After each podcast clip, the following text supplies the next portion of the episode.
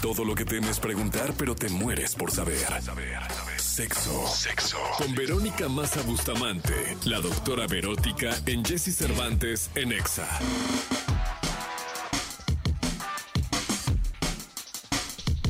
Bien, 8 de la mañana con 6 minutos, 8 de la mañana con 6 minutos. Gracias por estar en contacto con nosotros. Son ustedes muy amables. Oigan, por cierto, está abierta la línea, el 55 79 19 59 30, para que vía WhatsApp o vía mensaje SMS o lo que quieras, puedas proponer temas de eh, la sección de, de sexo que tenemos con Verótica, que está con nosotros. Vero Massa, ¿cómo estás? Ay, muy bien, Jessy, aquí empezando la semana. Oye, ¿cómo te fue el fin de semana? Ay, bien, muy tranquilo, fíjate, estuvo muy tranqui. Sí, tranquilón. Sí, sí, fue, ves que sí, fue una semana medio movida, entonces estuvo bien un fin de semana pausadito. Oye, que una sexóloga te diga que tuvo un fin de semana tranquilón. Ah, bueno, sí, o sea, sí en todos los otros ámbitos de la vida. En lo otro, pues, estuvo movidito.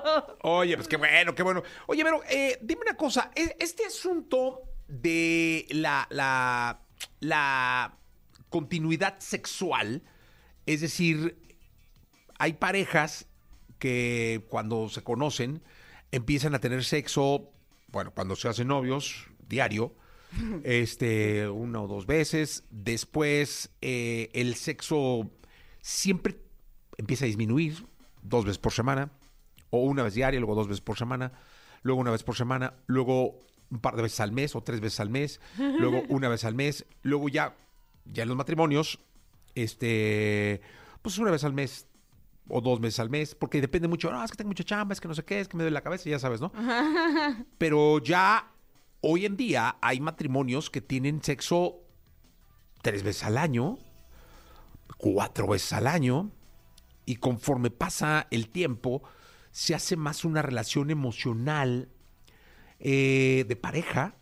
No, no quiero caer en decir de amistad porque no lo es, pero sí el sexo va disminuyendo en cantidad, no digo en calidad, digo en cantidad, es decir, cuando alguien se conoce, ¿no? Te conoces con alguien, empiezas a romancear, no, hombre, fajecín de harinas, ¿no? Es más, vamos al baño, vamos a... Y luego ya se hacen novios de harinas, taca, taca, taca.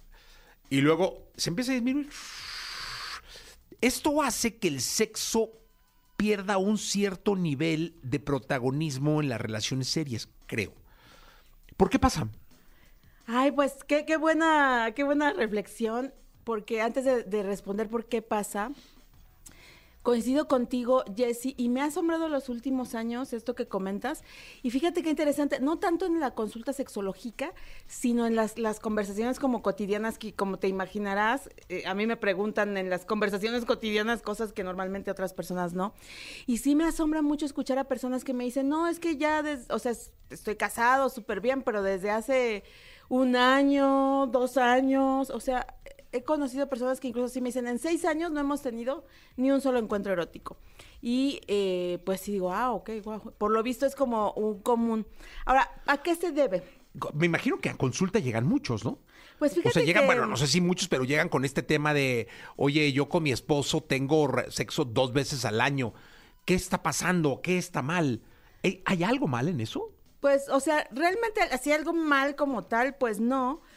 Si es en consenso, vaya, si están cómodas las, las personas con esta cuestión de, bueno, pues tenemos sexo una vez al año, está bien. Pero, ¿por qué pasa esto? Yo creo que son dos factores, Jessy. Por un lado, tenemos un factor que es el, eh, el cuerpo mismo, la respuesta sexual humana, y por otro lado, eh, un montón de mitos y prejuicios, ¿no? O sea, que, que, que con los que vivimos en esta sociedad.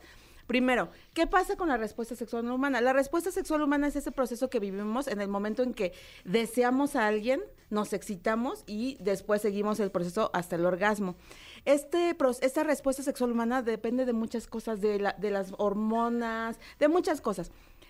Y, eh, pero sobre todo el detonante es el deseo, o sea, sí te deseo. Y normalmente, ¿qué deseamos? Lo novedoso, ¿no? Como lo nuevo, lo incluso lo transgresor, lo prohibido. Por eso a veces funcionan tanto las, eh, las segundas, las parejas secundarias.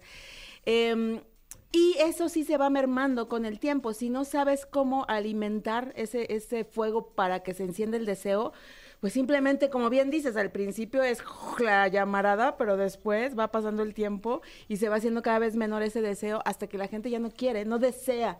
Entonces, pues no hay manera, el cuerpo no reacciona. Y por otro lado, también, eh, como que la misma sociedad nos ha dicho que, por ejemplo, no pueden las mujeres embarazadas tener sexo. Luego, eh, es muy larga a veces la recuperación si no hay un apoyo después de parir para regresar a la vida erótica o porque ya después de la menopausia o llegó la andropausia, entonces nos vamos poniendo nosotros mismos como ciertos bloqueos y se hace costumbre, ¿no? Dirían las canciones, se hace costumbre y, y pues después ya se quedan como en esta dinámica de, como bien dices, una vez al año, una vez cada tres Pero años. yo no creo, como pareja, yo no sé, yo no lo veo mal. Es decir, mientras emocionalmente la pareja esté bien, mientras emocionalmente la pareja tenga un objetivo, hubiera- hay- exista una comunión, eh, una buena relación de entendimiento, de conversación, eh, eh, quizá el, el que tenga sexo de pronto cada tres meses, pues bueno, o, o una o dos veces al año, pero no creo que sea un motivo para pensar en una separación. No, ah, o sea, la- la- eh, un motivo para pensar en la separación sería cuando uno no tenga deseo y el otro sí. O sea, cuando hay una- un elemento de la pareja que dice, Eso. no, yo estoy súper bien así una Sí. vez al año, y la otra dice, no, espérate, yo sí quiero más. Que eso, eso sí es muy común en la consulta sexológica. Sobre todo que las mujeres se digan, no, ya no quiero, y los hombres sí. Y entonces ahí ya se genera otra cuestión, que es lo que sería, mm, pues como que haría más compleja la situación. Porque ¿qué pasa en estas circunstancias? Pues muchas veces quien sí quiere busca una pareja secundaria u otra persona para ejercer pues esta posibilidad erótica que ya no tiene con su pareja. Entonces, sí, efectivamente podemos pensar que no es para nada algo negativo, siempre y cuando realmente se haga con acuerdos, o sea, o digo, puede ser tácito, pero que digamos se respete en caso dado que sea una pareja que eligió la monogamia, ¿no? Y si no, pues también decir este. Sí, porque si no, luego, bueno, no- eso es bien común, Jessy, que me dicen, mira, la verdad es que desde hace cinco años no tengo sexo con mi esposa, pero realmente sí tengo sexo regularmente con otras personas y funciona bien mi respuesta sexual humana. Ah, ok. Que no era, o sea, yo no lo quería llevar a la infidelidad, yo lo quería llevar a una relación estable, ¿no? A una estabilidad de relación. No, no, tampoco creo que, bueno, no sé, que sea el pretexto de una infidelidad el que tengas un determinado número de relaciones en tu casa. Tienes una infidelidad porque emocionalmente en tu casa, eh, seas hombre o mujer, pues ya hay huecos importantes que luego, entiendo yo, pero eh, a lo mejor yo estoy mal, este, vienes a tratar de llenarlos con esas otras relaciones. Y ahí es donde viene el sexo. Claro, claro. O porque se te prende el motorcito fácilmente, ¿no? o sea, aunque no dices, tengas "No, problemas en pues, familia. Pero sí, o sea, sí, sí, a lo que vas y, y es correcto. O sea, si una pareja dice, ¿sabes qué? No, pero somos tan buenos compañeros. Es que yo creo que en realidad el vínculo de la pareja, Jessy, tiene que ser de compañeros, o sea, de, como la palabra indica, ¿no? O sea, personas que se acompañan en la vida. Y todo lo demás son posibilidades infinitas, ¿no? O sea, la, la misma erótica. Pero si una pareja es estable, se ama, convive bien, disfruta y no tiene vínculos sexuales o eróticos, pero no los extraña, está fabuloso. Mira lo que dice Sergio, a mi ex esposa no le gustaba tener sexo. Yo le fui mucho tiempo fiel hasta que no pude más, terminamos separándonos. Luego Bones dice, Bones o Bones, dice, me gustaría saber cómo le puedo hacer ya que con mi implante no me dan ganas de tener relaciones, pero mi pareja sí quiere. Eh, no sé si es recomendable cambiar mi método anticonceptivo o qué puedo hacer para que vuelva a disfrutar del sexo. Ah, bueno, sí, te lo recomendaría. Siempre que uno cambia un método anticonceptivo, pues tiene que hacerlo eh, tranquilamente y con las indicaciones de la o el ginecólogo. Pero sí es verdad que en muchos casos de anticonceptivos bajan la libido. No todos, pero algunos sí bajan la libido. Hay efectos secundarios dependiendo el, el anticonceptivo. Entonces sí puede ser este, que el implante le esté quitando el deseo. Y entonces, como suelo decir, es como algo absurdo porque usas una, un método anticonceptivo para poder tener más relaciones sexuales, ¿no? Sin, sin miedo a embarazarte, pero entonces es- ese método te quita el deseo y ya no quieres tener nada. Claro. Entonces ahí lo ideal sí te recomiendo total que vayas con tu médico y, y vean qué, qué cambio pueden hacer. Eh, mira, pero eh, la pregunta en, en concreto sería, ¿la cantidad sexualmente importa? Es decir, la cantidad de, relacio- Sí, sí. de relaciones con penetración, ¿no? Porque luego hablo con penetración. ¿Importa en una relación? No, no, para nada, para nada. Y ahí se aplica esta cuestión de importa más la calidad, ¿no? O sea, por ejemplo, tú puedes decir, tengo un encuentro cada seis meses, pero uff, me dura, o sea, lo recuerdo seis meses porque realmente lo planeo, se arma, nos vamos de viaje, no lo sé, ¿no? Y llevamos cosas y nos dedicamos a, entregarnos al, placer y todo. Perfecto, o sea, a fin de cuentas, yo creo que cada persona y luego cada pareja tiene que encontrar su ritmo sexual. Y hablamos también de temperamentos, Jessie, porque hay personas que, tienen, que son muy eróticas, que, que, que todo el tiempo están como viviendo en el espacio erótico, y hay personas que no que simplemente no, que te acuerdas que el otro día hablábamos de los de, demisexuales y los asexuales Sí, sí, y sí, todas estas cosas. Entonces a veces hay personas que dicen, no, yo vivo súper feliz con una vez al año.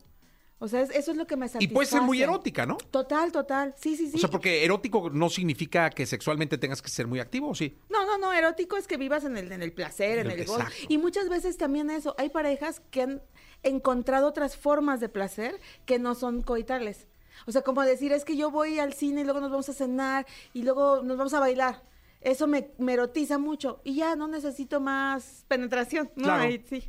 No, pues muy bien. Entonces la, conclu- la conclusión sería, no importa la cantidad, sino la calidad. La calidad, que se esfuercen bastante, que hagan acuerdos, sí hablen, platiquen, porque a veces solo lo vamos dejando, ¿no? Pero sí es bueno Sí. siempre decir, a ver, eh, ¿estás, ¿estás satisfecho, estás satisfecha con esta frecuencia de nuestros encuentros sexuales? Sí, perfecto, sigamos. No, sí, me, sí quisiera un poco más, si quisiera un poco menos, bueno, pues vamos a acordarlo. Oye, es que te voy a decir una cosa. Si hiciéramos una encuesta, ahorita estaba recapi- en torno a esto, pero si hiciéramos una encuesta de cuántas parejas tienen esta comunicación, es decir, oye, hagamos acuerdos sexuales o este, yo creo que no, no, no, no debe, o sea, yo creo que no debe llegar ni al 10%. O sea, en una encuesta donde hubiéramos entrevistado a 100, no sé si 10 tengan esa comunicación. Fíjate 10 que- de 100, o sea, un 10%. Estoy de acuerdo contigo total, pero también veo que las nuevas generaciones sí lo están haciendo. Entonces, ese es un cambio generacional. Ya- Yo conozco mucha gente joven que me dice, no, sí, yo ya le dije a mi novio, ya, ya hablé con mi novia, que la, la relación va a ser así, ya sabes. Qué bueno. Ajá, y siento que es algo, porque también las, las nuevas generaciones están entendiendo un montón, muy diferente la sexualidad, toda esta cuestión de soy binario, no soy binario, este, tengo sexualidad fluida, o sea, ya son como otra comprensión de eso, ¿no? Pero efectivamente, digamos, las personas que hoy en día tienen de 30 años para en adelante, eh, no. Cero. Como tú dices, es muy raro que, Muy que raro. lleguen a esos acuerdos. Porque el primer consejo que uno le da siempre a todo mundo es este, no, comuníquense, háblense, digan que ¿quién se va a comunicar? Todo? Todo es, instintivo, ¿no? Sí, es el principal problema. En el consultorio yo siempre les digo aquí, lo que hay es una falla de comunicación. Como soy comunicóloga y sexóloga, entonces además lo veo muy bien, claro. ¿no? Y les digo, no, no, no, espérense. O sea, aquí se cruzaron los cables horrible. Hay que, que- que reforzar la Sí, comunicación. totalmente de acuerdo. Vero, gracias. Tus redes. Claro que sí, Jessy. Búsquenme en Instagram como Vero Massa eh, y en X y Facebook como la doctora Verótica, Verónica Massa Bustamante. Ay, mi TikTok, síganme que ahí luego voy dando cli- Ah, muy bien. Que es verónica.masa.bustamante. Y ahí, bueno, siempre, y damos adelantos luego de, de aquí de EXA. Es el TikTok de los puntos. Ay, Verónica.masa.bustamante. Bustamante. Ahí está. Gracias, Vero. Gracias, Jessy. Hasta la Vámonos con próxima. música. 8 de la mañana, 19 minutos. Hot and Cold. Llega Katy Perry.